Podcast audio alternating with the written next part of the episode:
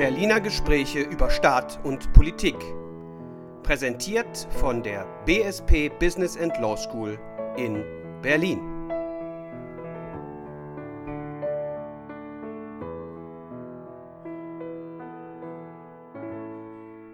Willkommen zu den Berliner Gesprächen hier in der Siemens Villa in Berlin an der Business and Law School. Ich freue mich sehr, dass heute Carla Hinrichs hier ist, die Sprecherin der letzten Generation einer äh, Gruppe, die sich für den Klimaschutz einsetzt und dabei insbesondere auf den zivilen Widerstand setzt. Herzlich willkommen, liebe Carla. Hallo.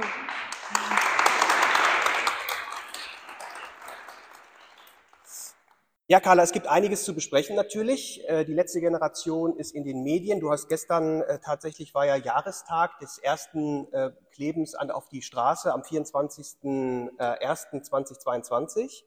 Ähm, da hast du auch nochmal festgestellt, dass die letzte Generation ja überall in den Medien ist. Man kommt an ihr im Grunde nicht vorbei. Und deswegen freuen wir uns auch ganz besonders, dass du es auf dich genommen hast, jetzt auch bei der BSP einmal vorbeizuschauen und ein bisschen zu erklären, was eigentlich das Ziel der letzten Generation ist, was ihr genau machen wollt, wo ihr hin wollt, auch mit eurem ähm, Protest. Aber wir fangen vorne an, ähm, Carla, und zwar am 7.2.1997 in Bremen. Jetzt wissen alle Geburtstag. Übernächste Woche. So, genau, übernächste Woche. Sehr schön. Also sich schon mal vormerken. Äh, was wünschst du dir denn? Hast du einen besonderen Wunsch, den du vielleicht hättest? Oder? Oh Gott, in meiner Rolle kann ich doch jetzt nur eins Ja, ist klar, das war blöd, war blöd. Okay. Also, äh, 7.2.1997 in Bremen äh, geboren und äh, wir wollen jetzt nicht auf die Details deiner Kindheit eingehen, aber du hast dich frühzeitig politisch engagiert. Ne? Du hast frühzeitig irgendwie angefangen, ähm, nämlich schon mit 13, wenn ich das richtig sehe, dich bei Amnesty International zu engagieren. Was hast du da gemacht und wie bist du darauf gekommen? Ähm, ich glaube, ich bin groß geworden mit einem ziemlichen Bedürfnis nach Gerechtigkeit und ich fand vieles immer sehr, sehr ungerecht und meine Mutter hat mich dann schon sehr früh einfach so ein bisschen rausgeschubst und gesagt, ja, dann mach doch was. Und es gab eine Jugendgruppe bei mir in der Schule von Amnesty International und da bin ich hinmarschiert und ähm, ja, da haben wir dann so diese ganz normalen Sachen gemacht, die Amnesty macht, also Briefe schreiben an Gefangene, politisch Gefangene, ähm, Stände in der Innenstadt gemacht und so weiter. Hast du da auch schon geahnt, dass du vielleicht mal Jura studieren wirst? Vielleicht war es irgendwo absehbar, hm, aber ich glaube, da habe ich es noch nicht so richtig geahnt. Okay, du warst ja auch erst, erst 13 und 2013 äh, bis 2015 hast du dann Schülerplanspiele bei den Vereinten Nationen gemacht. Wie muss man sich das vorstellen? Also nicht bei den Vereinten Nationen, sondern ähm, an der Schule und deutschlandweit gibt es immer so Planspiele, die angeboten werden, wo Menschen sich dann in die Situation von den PolitikerInnen hereinversetzen und das dann nachspielen. Und da habe ich viel teilgenommen, das auch mit organisiert. Es hat mir immer viel Spaß gemacht, da solche Diskussionen zu führen, weil ich glaube, diskutieren ist was, was ich ganz gerne mache. Also mit anderen Worten, da hast du dann gemerkt, das Jurastudium könnte was für dich sein. In 2015 ging es ja dann auch los. Und du bist aber in Bremen geblieben. Du bist in Bremen geboren, aufgewachsen und das Jurastudium auch in Bremen. Hast du nie drüber nachgedacht, ich meine, es ist natürlich eine tolle Stadt, Hansestadt und so weiter, verstehe ich alles, aber woanders hinzugehen? Doch, total. Ich glaube, ähm, Berlin war da sehr weit auch vorne im Rennen. Und das war dann Aber es gab natürlich die BSP noch nicht, ne? Ja, das war natürlich das. Ja, okay, verstehe, nee, verstehe ich. Ja. ähm, nee, Berlin war weit vorne im Rennen, Hamburg auch. Und dann waren es doch einfach persönliche Gründe, die mich ja. in Bremen gehalten haben. Und äh, jetzt musst du kurz, wir sind ja nun seit kurzem eben auch eine Law School, machen also auch, äh, bieten also auch das Jurastudium hier an. Jetzt musst du kurz sagen, wie findest du es denn bisher? Also die ersten Jahre des Jurastudiums hast du ja ganz normal in Anführungsstrichen erstmal auch ähm, absolviert, äh, die Scheine gemacht und so weiter, bist ja auch recht weit dann schon fortgeschritten im Studium. Hast ja mittlerweile auch den universitären Teil schon abgeschlossen, beim geschätzten Kollegen Claudio Franzis, wie du mir gerade gesagt hast, aus Bremen. Also wie, wie findest du das Jurastudium und was würdest du Leuten raten, äh, die darüber nachdenken, ein Jurastudium anzugehen? Hm, in der Schule wurde mir verkauft, dass wenn ich dafür sorgen will, dass die Welt gerechter wird, dann sollte ich doch in die Politik gehen oder vielleicht Jura studieren. Und das war das, was ich dann getan habe, und zwar Jura studieren.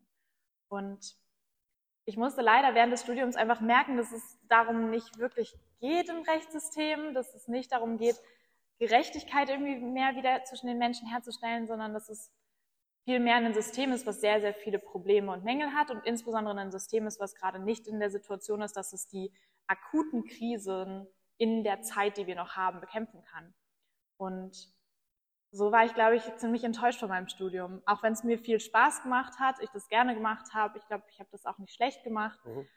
Aber ich habe einfach gesehen, dass es nicht das bringt, was, es, was ich mir davon erhofft habe. Mhm. Nämlich, dass ich einen Teil dazu beitragen kann, sei es an einem Gericht oder als Anwältin oder was auch immer, die Welt halt wirklich ein Stück besser zu machen. Da sind wir einfach in einer Situation gerade weltweit, die so dramatisch ist, die in eine so unfassbare Katastrophe gerade rast, dass ich mir an einem gewissen Punkt nicht mehr vorstellen konnte, hinter meinem Schreibtisch zu sitzen und es weiter zu studieren, ähm, wie im Zivilrecht man irgendwie diskutiert, wie weit der Zaun auf dem einen Grundstück steht oder doch auf das andere müsste und was da jetzt eine Schadensersatzklage wäre oder was auch immer. Also das konnte ich mir einfach an einem gewissen Punkt nicht mehr vorstellen und so ist es unterbrochen. Verstehe, was du meinst, aber da muss ich als Staatstheoretiker natürlich nochmal dazwischen gehen. Also es gibt ja nicht nur Zivilrecht, der Dekan möge weghören, es gibt ja schon auch öffentliches Recht, Staatstheorie, Demokratietheorie. Es gibt die Fähigkeiten, die du in diesem Studium erlernst, zum Beispiel auch eben dich zu artikulieren, zu argumentieren und mit dem Recht auch für die Interessen Dritter einzustehen.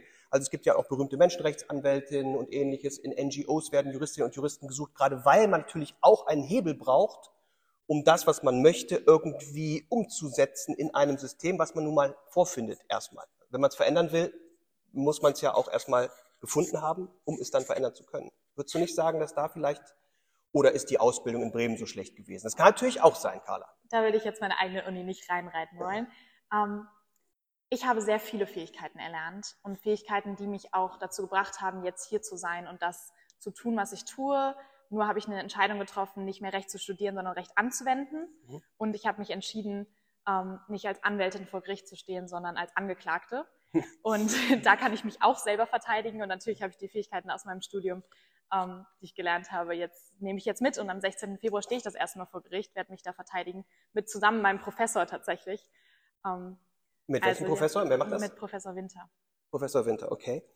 Ähm, ja, da kommen wir gleich noch drauf. Ähm, in der Tat ist ja seitdem auch so ein bisschen was passiert in deinem Leben. Also äh, das Jurastudium ist ja sozusagen nicht das Letzte, über das man jetzt berichten würde, wenn man mit dir spricht. So. Aber erstmal ging es nochmal weiter. 2018, 2019 Auslandsstudium, Lissabon. Und kurz danach geht sozusagen, jetzt mal etwas flapsig gesprochen, deine, deine wilde Phase los. Ja? Was ist in Lissabon passiert, Carla? Was ist da passiert? Und du kommst zurück 2019 und dann fängst du mehr oder weniger direkt an, dich bei Extinction Rebellion zu engagieren. Danach geht dann die letzte Generation los. Also ist da irgendwas in Lissabon passiert? Nein, es ist nicht. Ähm, es, hat, es hat nur plötzlich etwas stattgefunden und das war eine Handlungsoption. 2018 mit Greta Thunberg und Fridays for Future war plötzlich irgendwie ein Momentum davon, Leute machen wirklich was. Und ich war aber schon aus der Schule raus und es hat mich nicht so sehr angesprochen. Ich war dann auf den Demos, aber das war für mich nicht so eine aktive Widerstandsaktion, da damals zu den Demos zu gehen. Und Extinction Rebellion hat ein Momentum geschaffen von, ich kann wirklich was machen. Also ich, ich mache was, was sich dann auch der Situation adäquat mhm. anfühlt mhm. gegenüber. Nämlich, ich gehe nicht nur auf eine Demo und halte ein Schild hoch, sondern ich versuche in den Widerstand zu treten. Und das war dann ja der Anfang quasi davon. Erzähl uns mal kurz für jemanden, der sich da jetzt nicht äh, aktiv ähm, beteiligt, sondern von außen übrigens auch wissenschaftlich gerne wahrnimmt. Wie, wie nimmt man denn da Kontakt? Also geht man da einfach hin oder was und sagt so, gibt es dann so Mitgliedskarten oder wie muss ich mir das vorstellen? Denn, also wie läuft so ein Prozess? Ähm, denn ich kann mir vorstellen, da gehört auch ein gewisses Maß an Vertrauen von beiden Seiten ja dazu, dass man irgendwie auch, ähm, wenn man da ankommt, irgendwie ernst genommen wird als jemand, der wirklich auch mitmachen will und nicht vielleicht jemand, der vielleicht das kaputt machen will und von innen zerstören, ähnliches. Das gibt's ja alles. Also in solchen Kreisen sind die Strukturen eigentlich sehr, sehr offen.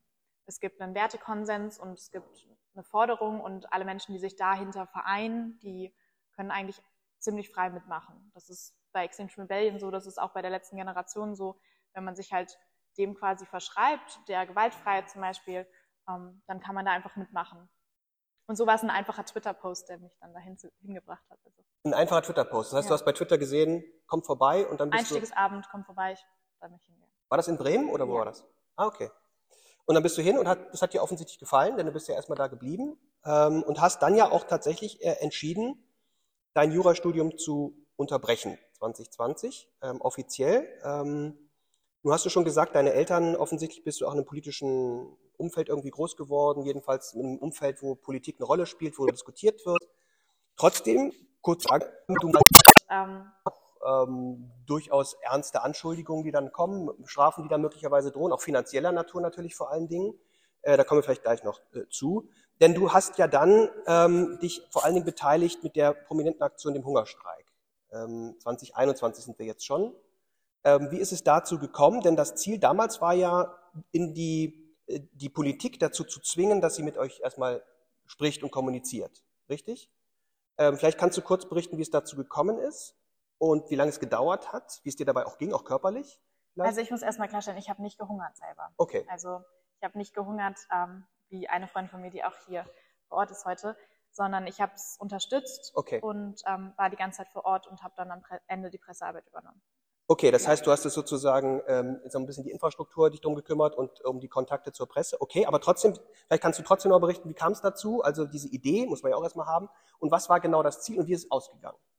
Also die, die Idee war mit einem Protestmittel, was nicht ignorierbar ist, ähm, die Kanzlerkandidatinnen vor der Bundestagswahl dazu zu bringen, ein öffentliches Gespräch zu führen über die klimatische Situation. Wir haben uns in einer Situation befunden, wo es kein Wahlprogramm gab von keiner Partei, nicht von den Grünen, nicht von irgendwem, was auch nur angemessen auf die Krise reagieren würde und was auch nur angemessen die Ziele einhalten würde, die sich eigentlich Deutschland selber gesetzt hat.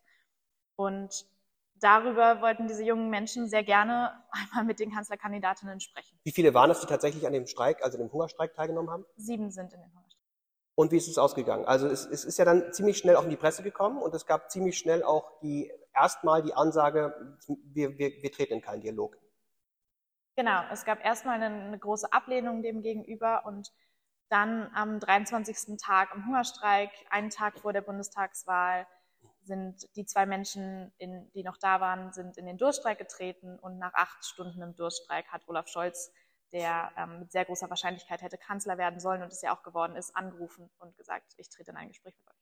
Und das ist auch passiert? Das ist passiert. Wer ist zu dem Gespräch gegangen? Warst du dabei?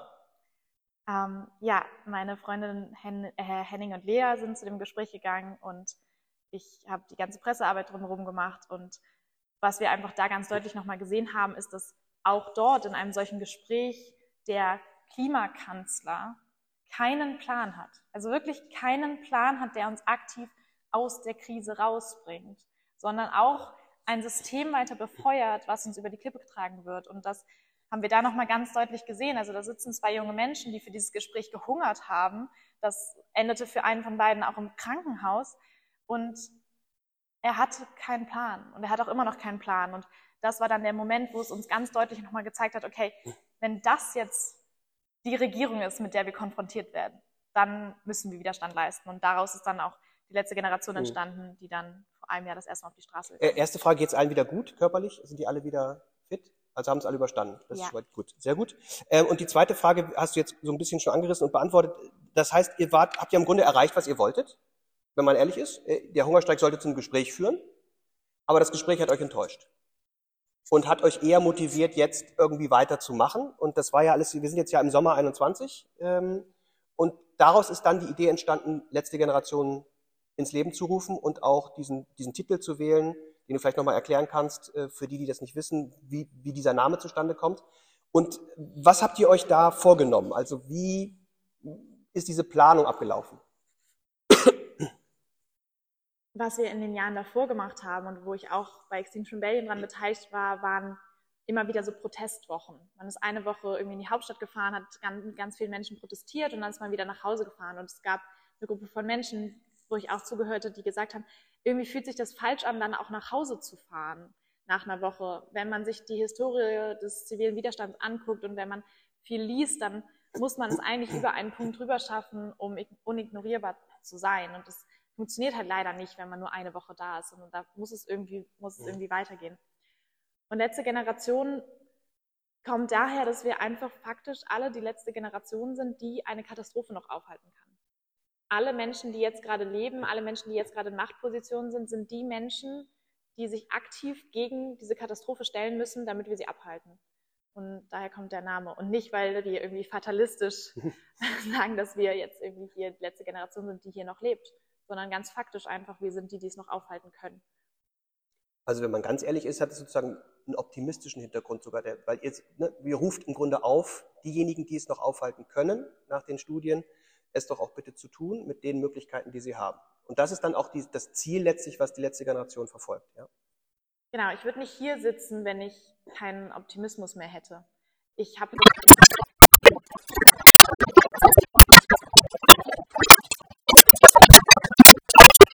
bereit dafür ins Gefängnis zu gehen, weil ich so eine verdammte Angst vor meiner Zukunft habe. 24 mhm. Menschen. Das war vor einem Jahr und einem Tag. Wir sind vorhin mit dem Bus an der mhm. Autobahnabfahrt vorbeigefahren. Und inzwischen sind wir viele. ja, viele, äh, die genauen Zahlen sind ja nicht so richtig klar. Also in, der, in den Medien findet man jetzt nicht irgendwie, äh, ihr habt wahrscheinlich keine Mitgliederliste und seid wahrscheinlich auch kein eingetragener Verein, der äh, möglicherweise auch nicht gemeinnützig war. Müsste man mal überlegen, was das, was das Finanzamt dazu sagen würde, ob ihr ein gemeinnütziger Verein eigentlich wärt. Aber ähm, das heißt, ihr habt sozusagen aus dieser kleinen Idee, habt ihr jetzt, ähm, seid ihr jetzt in, in, in, in, einer Situation, wo ihr überlegt, wir wollen mehr tun, kon konstant ist tun. Da stellen sich ja erstmal viele Fragen. Erstens, was für Aktionen will man eigentlich genau machen? Äh, ist ja auch viel organisatorischer Aufwand dabei. Ne? Also kann ich mir jedenfalls vorstellen, man geht ja nicht, es will ja auch ein bisschen Schlagkraft entwickeln. Ja? Äh, und wie finanziert man das eigentlich alles? Ähm, vielleicht beantwortest du erstmal die zweite Frage. Wie finanziert ihr euch eigentlich? Also wo kommt das Geld hier, was ihr ja auch braucht für alles mögliche? Ein bisschen mehr so, ich muss jetzt keine Namen nennen, aber so grob, wie muss ich mir das vorstellen? Fünf oder dreißig oder? Das ist ein Team von sechs Menschen. Sechs Leute, okay. Ähm, so, jetzt kommen wir zu den einzelnen Aktionen. Ähm, ihr habt ja ein ganzes Bündel an Aktionen äh, gemacht. Mittlerweile ähm, habe ich das Gefühl, korrigiere mich, wenn das falsch ist, ähm, scheint es sich so ein bisschen auf dieses Bekleben auf der Straße, so, das ist jeweils das häufigste, mit dem man euch sieht, würde ich jetzt mal sagen. Man spricht ja auch von den Klimaklebern, so verkürzt, ja, so ein bisschen despektierlich vielleicht auch. Ähm, aber ihr habt ja noch eine ganze Menge andere Aktionen gemacht. Und eine Aktion natürlich, unter anderem, die für viel Aufsehen erregt, äh, gesorgt hat, ist natürlich diese sind diese Museumsaktionen äh, gewesen. Ähm, wie kamt ihr auf diese Idee, beziehungsweise wo habt ihr das hergehabt und wie stehst du da heute zu? Ist, findest du diese Aktion als eine besonders gelungene, gerade wenn ihr, ähm, vielleicht verbinde ich das mit einer zweiten Frage, wen wollt ihr eigentlich erreichen mit euren Aktionen? Also wen adressiert ihr? Ähm, Politik, Öffentlichkeit, sonstige und wie würdest du diese Aktion vor dem Hintergrund bewerten heute? Wenn man sich die Theorie anguckt, dann muss es eine Unterbrechung des Alltags sein, um wirklich gehört zu werden, um unignorierbar zu sein. Und wir richten uns ganz klar an die Bundesregierung. Also wir wollen Wandel durch die Bundesregierung und haben Forderungen, die wir immer wieder an sie stellen mit dem, was wir tun. Und da sind wir kreativ. Und da gibt es einfach sehr, sehr, sehr, sehr viele Sachen, die man machen kann, die man wirklich richtig stört. Und wichtig ist das einfach auch in allen Bereichen der Gesellschaft zu tun. Weil wir alle sind davon betroffen. Wir alle werden von dieser Krise betroffen sein und wir alle müssen uns damit auseinandersetzen und uns positionieren in dieser Krisensituation. Und da gilt es einfach, die Krise jeden Tag in alle Bereiche der Gesellschaft zu tragen. Das heißt, du würdest sagen, wenn ich da kurz ein, einhaken darf, du würdest sagen, es gibt ja schon sozusagen juristisch, dogmatisch gesprochen, auch im Hinblick auf die mögliche Rechtfertigung von solchen Aktionen, ähm, einen Unterschied insofern, als dass es Aktionen gibt, bei denen der Konnex zu der Klimakrise näher liegt.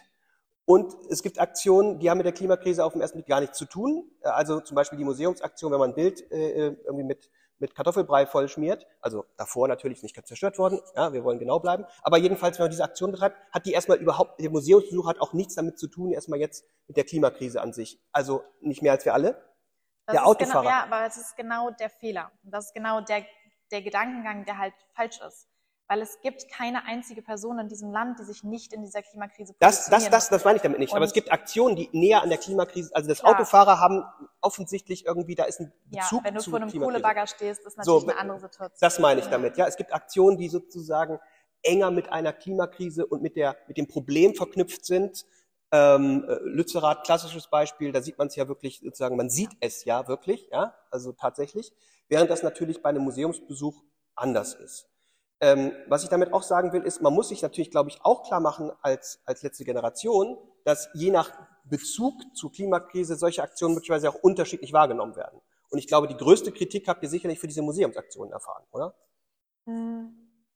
Was wir auch gemacht haben, ist 30 Mal Pipelines abzudrehen. Ich weiß nicht, ob irgendjemand in diesem Saal davon mitbekommen hat. Wahrscheinlich nicht, weil es niemanden interessiert hat. Mhm. Wir haben Ölpipelines abgedreht. Ich meine, die Staatsanwaltschaft hat es aber interessiert. Ja, die Staatsanwaltschaft hat es interessiert, Mhm. aber näher dran an dieser Krise kann es eigentlich gar nicht sein. Nee, das würde ich auch so Und sehen. Das, würde ich auch so das sehen. ist genau der Punkt. Ich hätte nie gedacht, dass Kartoffelbrei auf ein Gemälde schmeißen so viel Aufmerksamkeit bekommt. Aber wenn Mhm. es das bekommt, dann machen wir das. Aber ist das die richtige Aufmerksamkeit, frage ich mich. Also ich meine, Ja. ihr müsst ja auch überlegen, also wenn man jetzt mal so Umfragen macht ähm, in der Bevölkerung, sagen äh, relativ viele, das Anliegen als solches wird unterstützt, mehrheitlich, also die, die Klimakrise zu bekämpfen und so weiter. Aber die Art und Weise, wie ihr das machen wollt, wird eben mehrheitlich eher nicht unterstützt, sagen wir es mal vorsichtig. Ja? Und wenn man das nochmal unterscheidet, dann gibt es eben Aktionen, die wirklich überhaupt nicht irgendwie gutiert werden. Und dazu zählt, glaube ich, diese Museumsaktion insbesondere. Und da frage ich mich, ähm, also ihr könnt machen, was ihr wollt. Es ist jetzt nicht an mir, das irgendwie äh, vorzugeben. Aber ihr müsst ja selber auch überlegen, wie wirkt es, denn ihr wollt ja den Erfolg auch durch die Bundesregierung, sagst du, aber die hängt ja auch irgendwo an jemanden, der sie irgendwie ins Amt bringt, nämlich die Bevölkerung, die sie wählt. Also ist euch wirklich egal, wie ihr wahrgenommen werdet in der Öffentlichkeit? Das ist meine Frage vielleicht so ein bisschen. Und ähm, gibt es tatsächlich vielleicht deswegen eher die Tendenz, jetzt Dinge zu tun, die eher mit der Klimakrise zu tun haben, weil das Klimakleben doch irgendwie den, so scheint mir häufiger zu passieren und in letzter Zeit sind relativ wenige Museumsbesuche von euch äh, vorgenommen worden, sagen wir es mal so. Okay, es waren jetzt viele Fragen auf Ja. einmal. Ähm, Das stimmt. ich mache das nicht, um beliebt zu sein. Ich mache das nicht, um gemocht zu werden. Und ich mache es insbesondere nicht, um Mehrheiten zu gewinnen. Weil Mehrheiten für Klimaschutz gibt es. Mehrheiten für die Forderungen, die wir stellen, gibt es. Das ist alles Konsens. Mhm. Dass die Eltern irgendwie in 50 Jahren für ihre Kinder was zu essen auf diesem Teller haben wollen. Das ist Konsens. Da brauche ich keine Mehrheiten gewinnen. Mhm. Was ich gewinnen muss, ist Druck. Was ich ausüben muss, ist Druck. Eine Situation zu schaffen, in der es nicht ignorierbar ist, eine Situation zu schaffen, in der man nicht drumherum kommt. Und das sind Blockaden auf Autobahnen. Das sind all diese Aktionen, die einfach Aufmerksamkeit erregen, die, ja, die nicht ignorierbar sind. Und ganz vieles kriegt man manchmal nicht mit, was wir machen. Weil es ein Ausprobieren ist. Weil ich nicht das Rezept habe von, das muss ich machen, um diese Krise in den Griff zu kriegen. Dann hätten das wahrscheinlich Leute vor 30 Jahren gemacht. Mhm. Sondern wir probieren aus, aber wir haben einen Plan und dieser Plan geht auf. Mhm. Wir sind von 24 Leuten sind wir inzwischen über Tausende, Mhm. die sich damit identifizieren, die sich selber anzeigen, Teil davon zu sein, die sich selber auf die Straße kleben, die an den Abendbrottischen darüber diskutieren, die uns spenden und die sich dazu positionieren. Und dementsprechend geht der Plan auf und es übt Druck aus. Es kam, es kam 2022 niemand daran vorbei. Und das ist genau das, glaube ich, was zeigt, dass es einfach effektiv ist. Naja, würdest du also, also effektiv ist ja die Frage. Das heißt, du würdest sagen, es hat schon was gebracht, ihr seid schon einen Schritt weiter? Definitiv. An dem Punkt, an dem Klimakleber das fünfte äh, Wort des Jahres ist und Klimaterrorist das Unwort des Jahres, da sieht man doch, ran, dass, dass es einfach unignorierbar war, dass es einfach so eine Öffentlichkeit bekommen hat, dass darüber gesprochen wird. Und ich glaube, es gab kein einziges Weihnachtsfest, wo nicht irgendwie mal darüber diskutiert wurde. Also es trägt Aber ist das Krise euer Ziel? Okay, es trägt die Krise in die Öffentlichkeit. Aber ist das wirklich so, dass die Krise neulich in der Öffentlichkeit ist? Denn ihr müsst ja auch irgendwie, also das, euer Ziel ist ja nicht, dass die Krise in die Öffentlichkeit zu tragen, sondern euer Ziel ist ja eigentlich, effektiv, dass effektiver Klimaschutz betrieben wird. Das meine ich mit Effektivität. Mhm. Hast du das Gefühl, dass es da auch schon was gebracht hat? Hast du das Gefühl, dass ihr da für bestimmte Dinge verantwortlich seid? Oder ist es erstmal, ihr seid erstmal so prä- präsent, dass jeder über euch spricht? Allerdings, die, der, gerade der politische Raum spricht ja eher negativ von euch, muss man ja auch sagen. Also selbst die Grünen sind jetzt nicht unbedingt glücklich. Ähm, Ja, aber seit wann, also ganz ehrlich, seit wann beurteilt die Regierung den Widerstand gegen sich selber? Also das ist erstmal ein bisschen, bisschen absurd. Ähm, es ist ein Schritt auf dem Weg. Mhm. Und es wird so schnell so viel verlangt. Wie sollen denn jetzt ein paar Menschen irgendwie diese ganze Regierung abändern und einfach mal, also wenn wir die Krise in den Griff bekommen wollen, dann bedeutet das einen massiven Wandel in diesem Land. Dann bedeutet es einen massiven Wandel in unserem Wirtschaftssystem, einen massiven Wandel unserer Gesellschaft, der notwendig ist, um diese Krise überhaupt in den Griff zu bekommen. Natürlich ist es nicht mit ein paar hundert Leuten machbar. Aber stellen wir uns vor, das ganze Land legt ihre Arbeit nieder, das ganze Land entscheidet, sich auf die Straßen zu gehen und einfach nicht mehr mitzumachen. Und das ist ein Weg, den wir ansteuern. Das, ist, das geht über diesen Schritt von Öffentlichkeit, es geht über den Schritt von immer mehr Menschen, die dazukommen, immer mehr Menschen, die Widerstand leisten. Und es ist halt einfach ein Weg. Und ich hätte persönlich nicht gedacht, dass wir diesen Weg so schnell beschreiten. Mhm. Ich dachte, wir brauchen viel länger. Aber es kommen einfach Menschen dazu. Überall poppen ständig neue Menschen auf, die sich auf die Straße kleben. Ich kenne die Leute alle nicht mehr. Und das zeigt einfach, dass es funktioniert, dass wir plötzlich was geschaffen haben, was den Menschen was gibt, dass sie was tun können. Dass sie wirklich das Gefühl haben, ich kann jetzt was tun, ich leiste jetzt Widerstand, ich bin jetzt dabei und ich mache nicht mehr mit in diesem System, weil das bringt uns alle um. Und das, das funktioniert, ja. Naja, also äh, wenn man sich das staatstheoretisch und historisch anguckt, na klar, du hast schon völlig recht. Also es gibt selten Leute, die zivilen Widerstand äh, leisten oder äh, zivilen Ungehorsam, die in ihrer Zeit beliebt sind. Äh, das wäre etwas seltsam, äh, da gebe ich dir völlig recht. Und wenn wir heute auf eine Rosa Parks gucken, die damals äh, für die, also gegen die Rassendiskriminierung eingetreten ist, dann wird sie heute als Heldin gefeiert und damals kam sie ins Gefängnis. So, ja.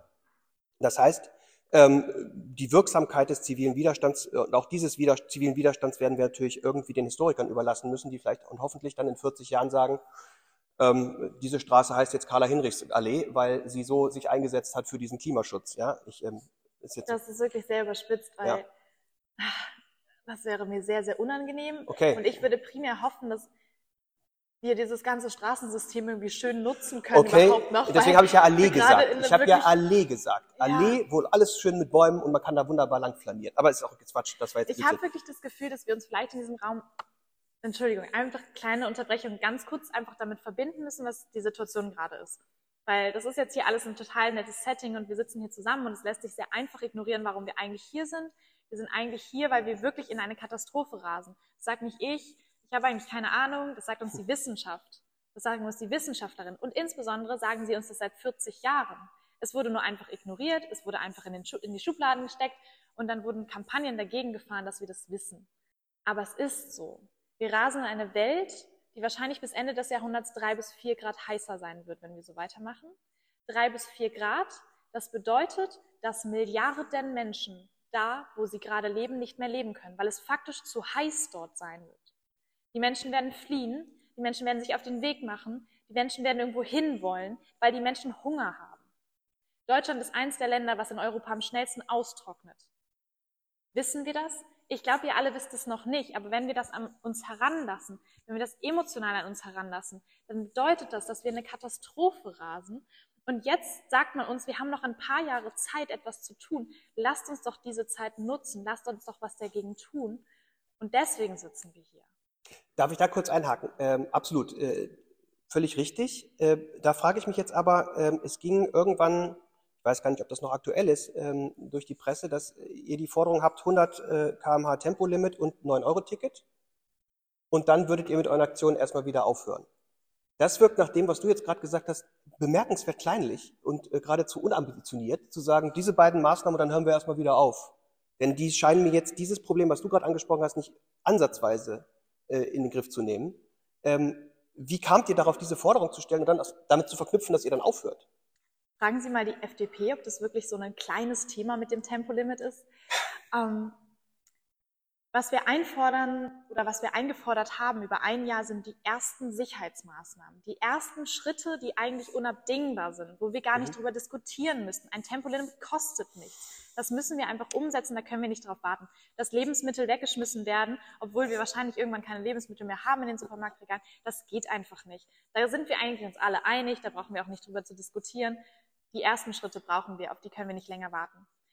Und über das Jahr hat die Regierung diese ganzen Schritte die ganze Zeit ignoriert und einfach nicht getan. Obwohl sie sogar teilweise im Koalitionsvertrag stehen, obwohl es einen Bürgerinnenrat Klima gab letzten, vorletzten Sommer, der gesagt hat, diese Forderungen brauchen wir jetzt, die sind mehrheitsgetragen.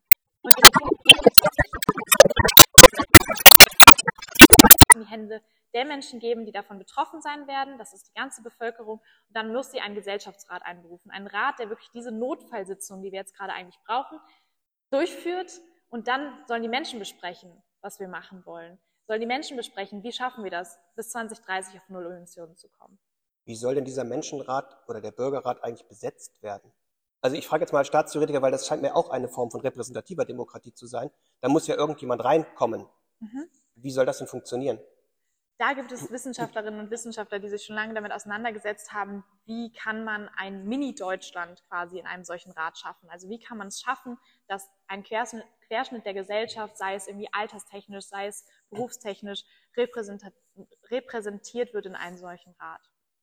Und die, von der Wahl halten sie nichts. Also das Parlament macht das ja schon. Also das Parlament ist ja die Idee der repräsentativen Demokratie, die dann für uns diese Entscheidungen trifft, die ihnen dann nicht passen. Was machen sie, wenn der Bürgerrat oder was machst du? ich habe dich eben schon geduzt. So. Also was machst du eigentlich, wenn, wenn wir diese, äh, wenn dieser Bürgerrat dann auch nicht so entscheidet, wie du das möchtest?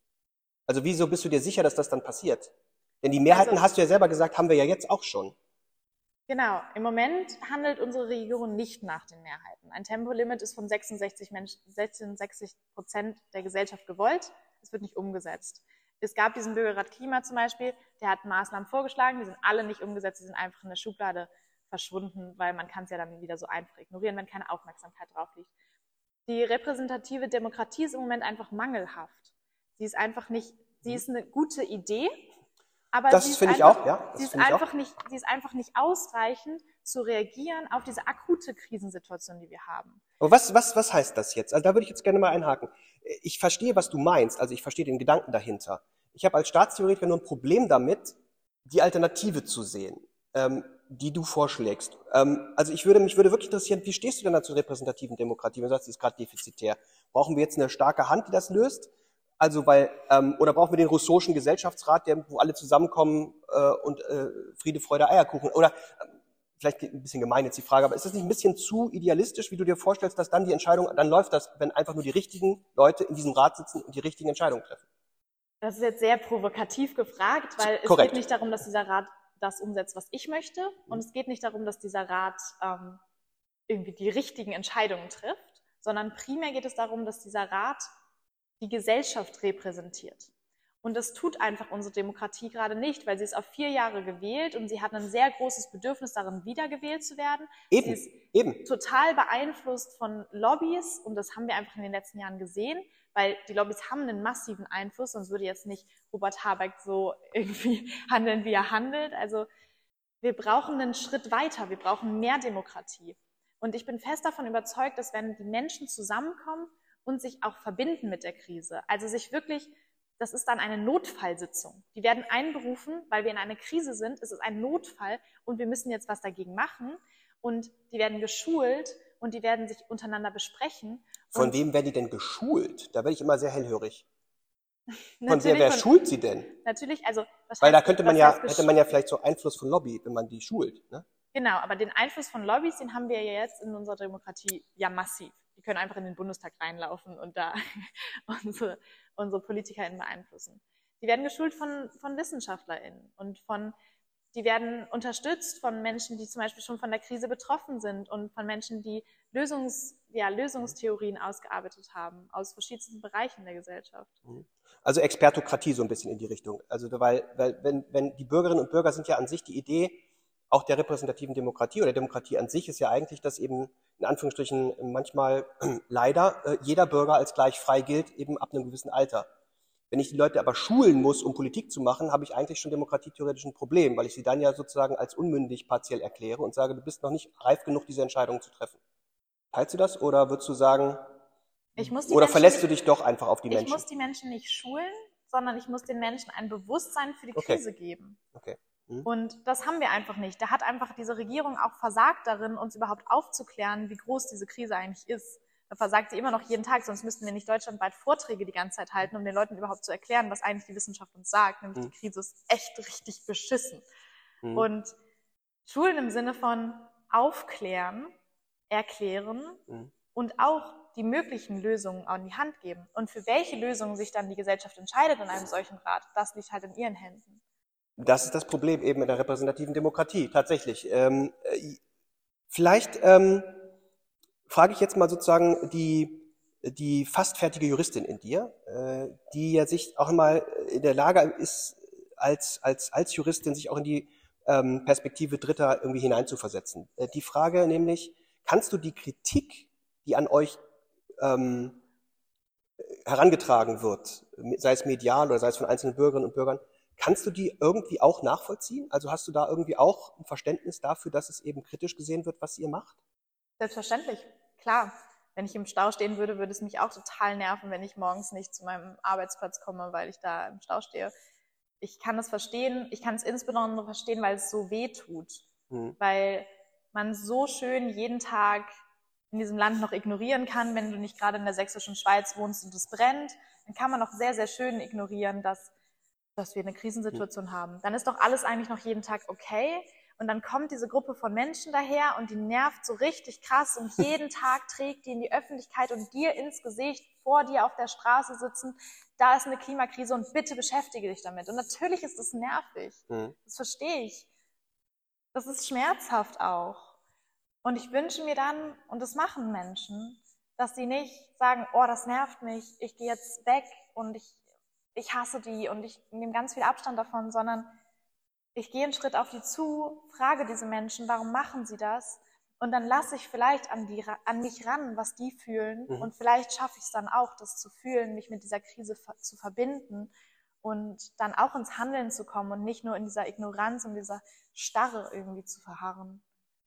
Okay, das ist die Kritik jetzt an den Maßnahmen selbst, verstehe ich.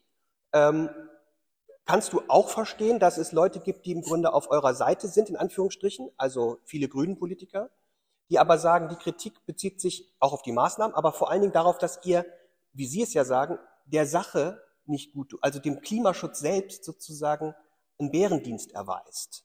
Ja, die sagen, das, was ihr macht und so, wie ihr es macht, verhindert ihr möglicherweise auch effektiven Klimaschutz. Ich sehe in deinem Gesicht schon, dass du das nicht ernst nimmst, aber das ist ja Kritik, die an euch herangetragen wird. Genau, da würde ich das nur nochmal also noch wiederholen.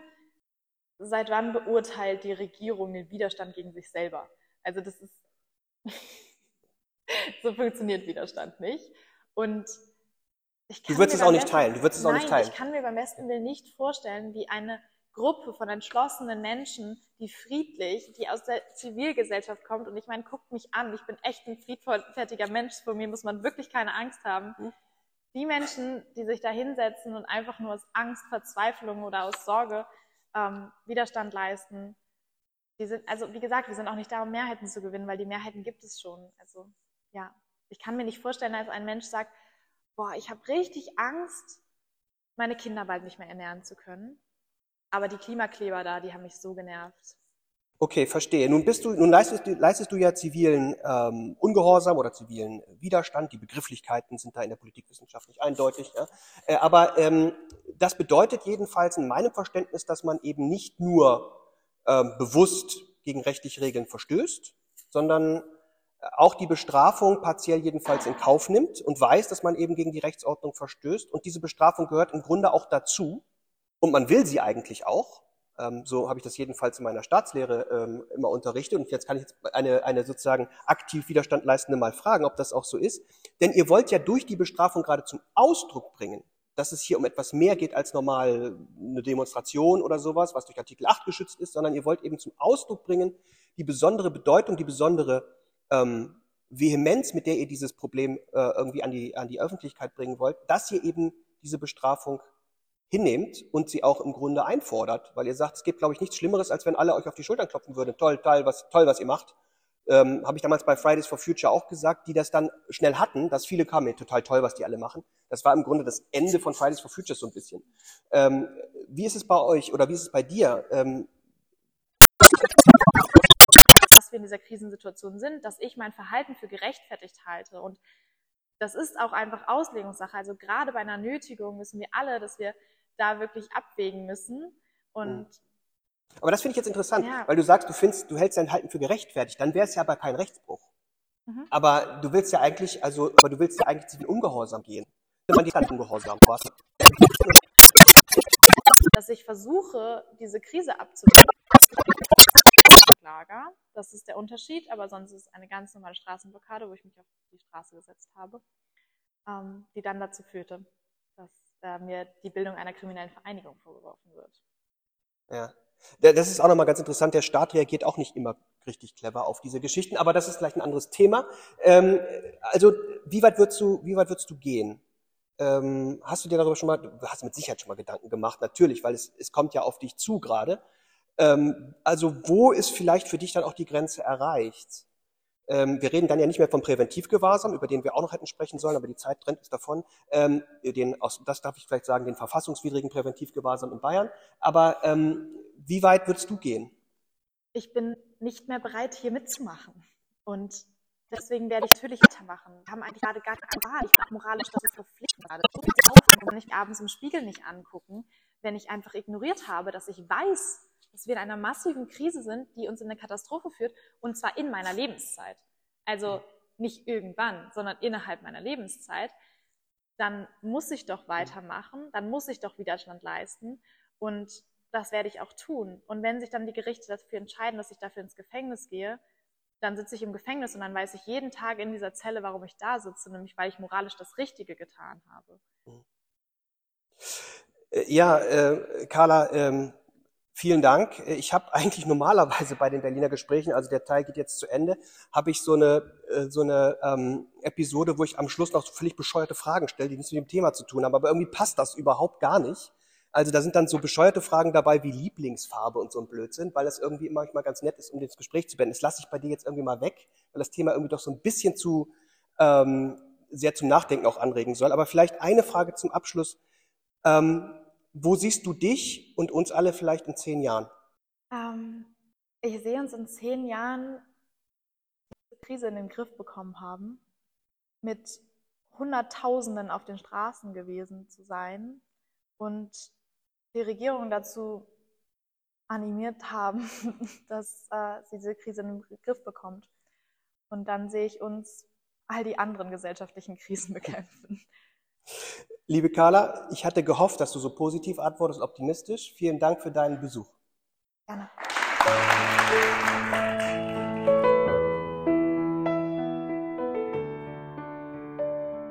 Das waren die Berliner Gespräche über Staat und Politik. Präsentiert von der BSP Business and Law School in Berlin.